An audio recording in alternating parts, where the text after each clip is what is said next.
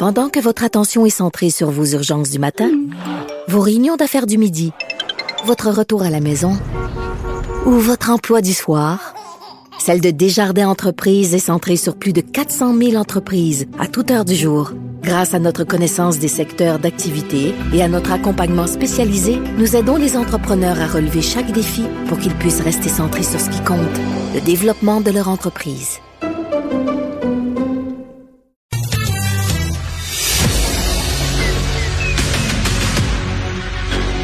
Emmanuel Latraverse. J'ai pas de problème philosophique avec ça. Mario Dumont. Est-ce que je peux me permettre une autre réflexion? La rencontre. Ça passe comme une lettre à la poste. Il se retrouve d'enfoncer des portes ouvertes. La rencontre, la traverse, Dumont. Bonjour Emmanuel. Bonjour. Alors, il y aura rencontre vendredi entre nos premiers ministres. Oui, première rencontre formelle. On se doute qu'on va parler de plein d'enjeux, le français, l'immigration, mais la santé. Et euh, il y a bien des questions qui se posent à Ottawa. On se demande si M. Trudeau n'est pas en train de réessayer de faire ce que j'appelle la passe de 2016, c'est-à-dire euh, de diviser les provinces pour mieux euh, régner. On le sait, les provinces, puis elles sont revenues à la charge euh, vendredi, demandent une conférence fédérale provinciale formelle, où M. Trudeau s'assoit avec les dix premiers ministres des provinces pour négocier du financement de la santé. Puis les provinces, ils tiennent à ce, cette espèce, à cette formule-là pour une raison très, très simple. Hein?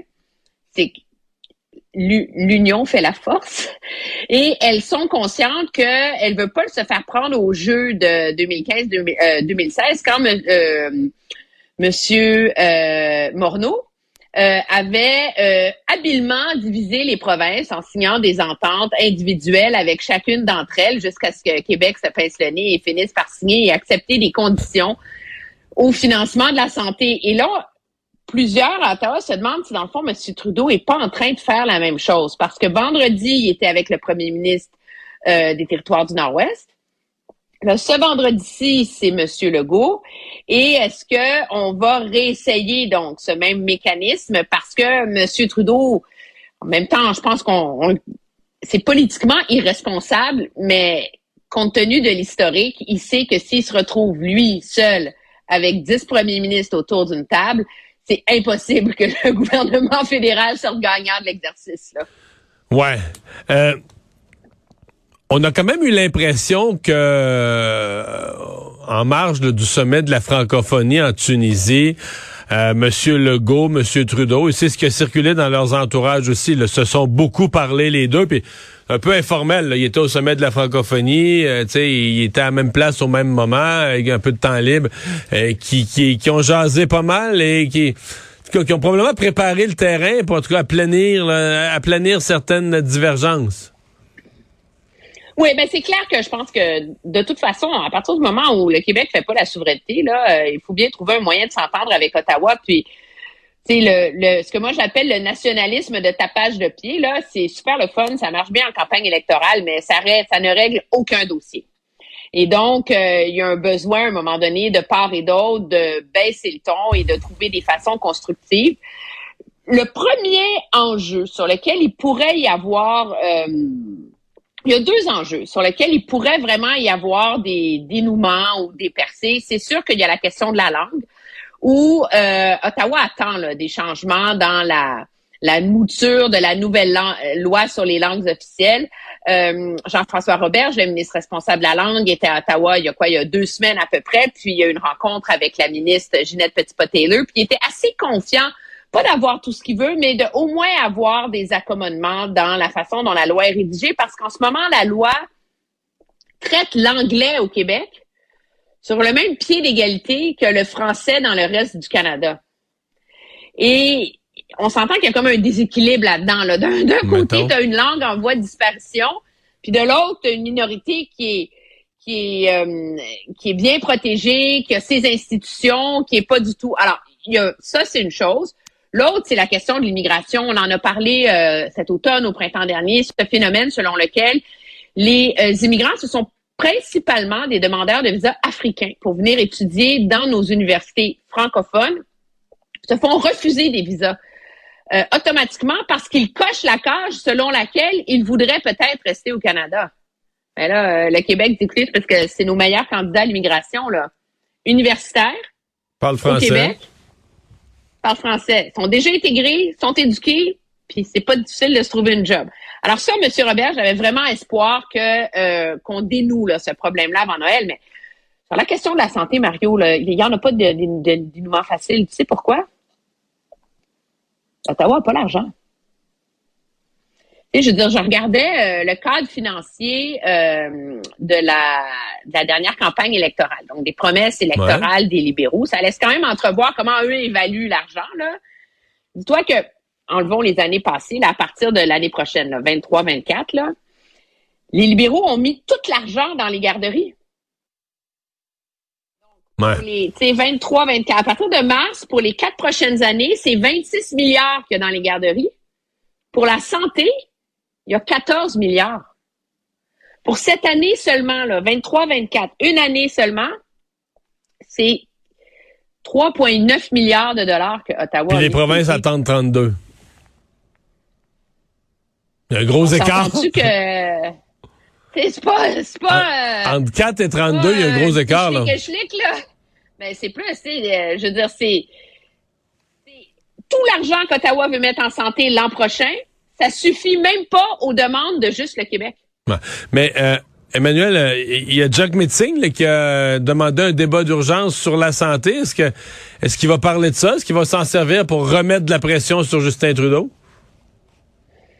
Oui, très certainement. Moi, j'appelle ça euh, la passe de l'assurance dentaire. Tu te rappelleras que dans le milieu de, à la, à la fin de l'été, M. Singh a menacé de retirer son appui au gouvernement Trudeau s'il réglait pas le dossier des soins dentaires. Le gouvernement Trudeau a accouché d'un programme bancal et discornu, mais il a quand même réglé le dossier des soins dentaires. Là, M. Singh dit, probablement, il dénonce le fait que M. Trudeau est pas du tout engagé dans ce dossier-là sur la santé. C'est quand la dernière fois que tu as entendu M. Trudeau dire quelque chose sur la santé, là? C'est quand même fou. T'sais, ici, nous, on parle de nos hôpitaux euh, pédiatriques qui débordent. Là. À Ottawa, ils ont appelé la Croix-Rouge en renfort.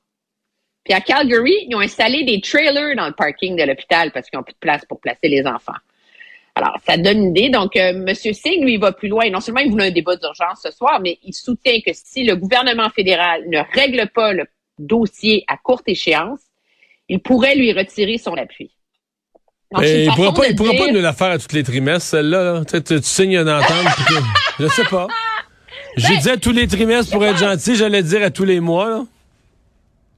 Non, mais je pense que sur cet enjeu-là, c'est une façon assez habile à- de dire à M. Trudeau, écoute, c'est quand même une urgence majeure au Canada, l'état du réseau de la santé.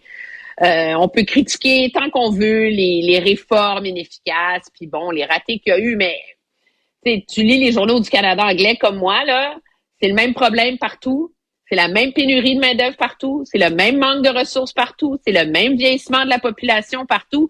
C'est les mêmes provinces qui essaient de mettre en place des réformes importantes partout. Là. Il y a, moi, j'ai pas vu un premier ministre d'une province qui se promène tourourou, tu sais, comme s'il s'en fout de la santé. Là.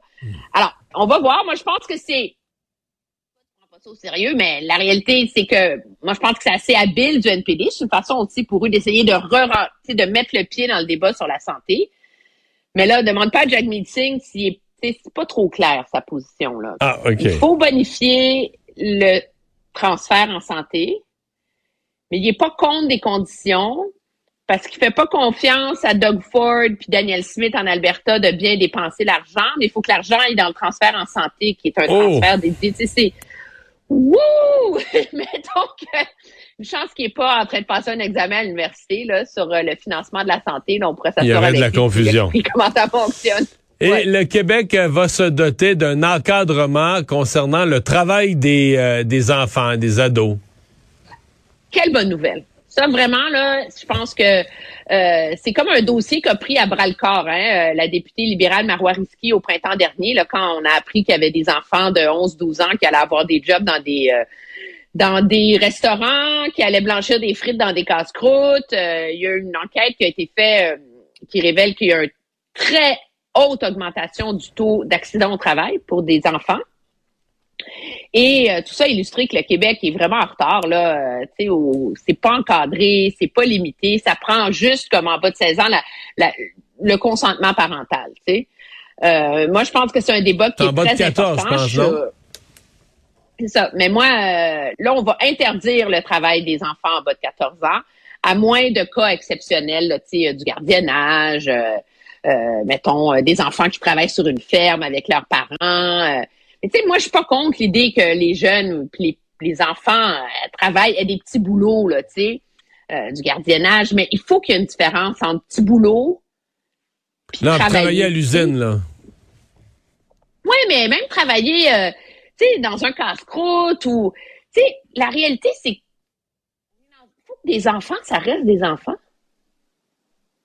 Tu sais, c'est sûr qu'il va toujours avoir des cas de famille qui sont hyper pauvres, Ouais. qui sont comme, je comprends ça, mais c'est l'exception. Mais on, on peut pas avoir une société où on accepte de reculer comme au début du siècle. Tu sais, ça a tellement pris pour que les enfants arrêtent de travailler. Puis moi, ce contre quoi j'en ai, j'ai fait une pige pour un journal français au début de l'été, puis je m'étais penchée là-dessus. Puis la majorité des parents qui laissaient leurs enfants travailler pendant l'été, tu sais pourquoi, hein? Parce que les enfants s'emmerdent. Ouais. Ils étaient comme trop vieux, tu sais, il y en- il avait ras le bol du camp de jour, là, au parc, là, tu sais.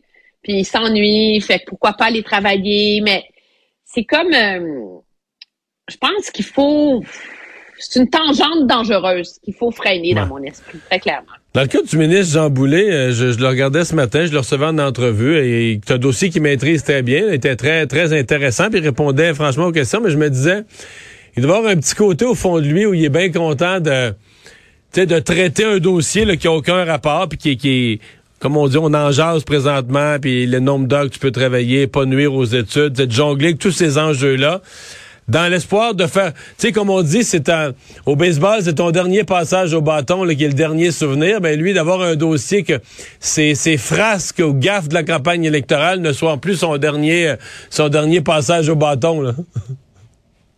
Oui, c'est sûr. Puis c'est un dossier euh, important. Puis c'est intéressant comment il le mène en consultant vraiment euh, l'opposition. Là. Donc, tu sens là, qu'il veut pas rater son coup sur celle-là. C'est pas une question de faire euh, de la partisanerie. Euh, c'est quand même un dossier délicat, je pense. T'en conviens parce que, tu sais, the devil's in the detail. Tu sais, comment on va mettre ça en œuvre, comment on peut, tu sais, faire des exceptions pour les enfants, mais sans sans que ça devienne des compromissions. Mais c'est sûr que pour lui, c'est une façon de rappeler à tout le monde au Québec qu'il était et qu'il est un ministre compétent qui est capable de mener des dossiers litigieux ou quoi que ce soit. euh, Hmm. Mais quand à on terme, va, là. quand on va faire les chroniqueurs, sais, nos bulletins de fin d'année, est-ce qu'avec le dossier du travail des enfants, on va lui donner un A pour son année? Non, pour ça, il faut qu'il fasse adopter sa loi. Fait que s'il réussit, on lui donnera un A en 2023. 2022, euh, je pense que sa note est déjà, Non, déjà son, son échec est déjà inscrit. Euh, Emmanuel, merci. Ouais. Bye. très bien, au revoir.